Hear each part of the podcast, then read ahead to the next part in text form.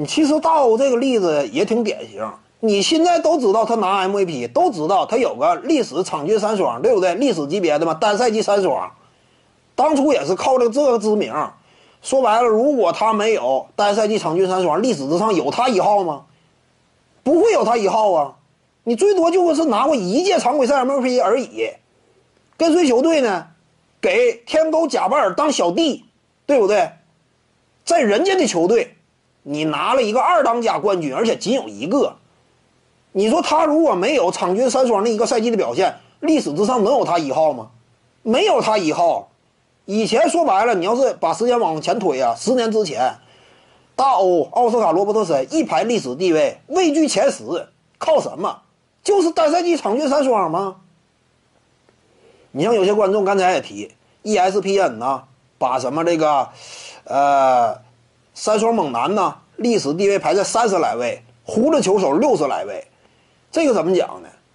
你就三双来讲呢，他这玩意儿有一定道理。我之前就谈嘛，三双猛男今后啊，历史地位会越来越高。为什么？你现在一谈奥斯卡罗伯特森，有球迷会说，会翻什么当年旧账吗？啊，当初奥斯卡罗伯特森怎么整出来的场均三双啊？那年他夺没夺冠呢？季后赛表现如何呀？有人记住吗？没有人谈呢。你说未来再过二十年，有人会说什么威少啊？当年三双猛男当年如何如何呀？季后赛表现惨淡，没有人翻这个茬了。有些观众可能感觉那就有好事儿的，我就乐意去挑这个事儿，谁关心呢？没有人关心呢。你单独查什么资料？因为随着历史推移呢，往往很多事情变得符号化了。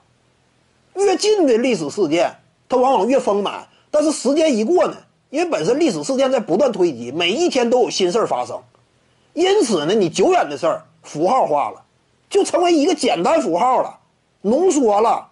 谁还记得当年三双数据怎么来的？所以呢，这就是这个道理。猛男历史地位高，未来怎么讲呢？会越来越高，这这玩意儿是现实。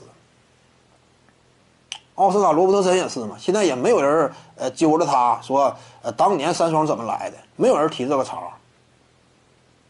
当然，在三双猛男崛起之后，他的历史地位动摇了，他这样一种历史上独特的身份与位置被猛男所取代了，对不对？各位观众要是有兴趣呢，可以搜索徐静宇微信公众号，咱们一块聊体育。中南体育独到见解就是语说体育，欢迎各位光临指导。